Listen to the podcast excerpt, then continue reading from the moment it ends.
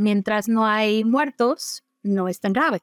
La gente no considera una enfermedad grave cuando no hay pérdidas. Entonces, cuando son, por ejemplo, la pérdida que vas a tener son abortos, es algo que no es tangible para ellos.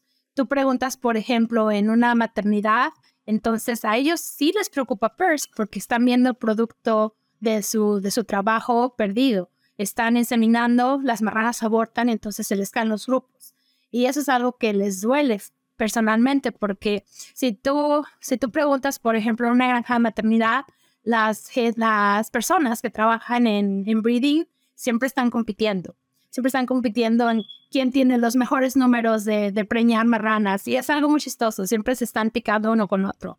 Eh, soy mejor, soy mejor, soy mejor. Y en cuanto eh, hay un brote de PERS y se empiezan a caer los grupos, es cuando les duele, es cuando empiezan a, a decir, bueno, tenemos que hacer mejor las cosas.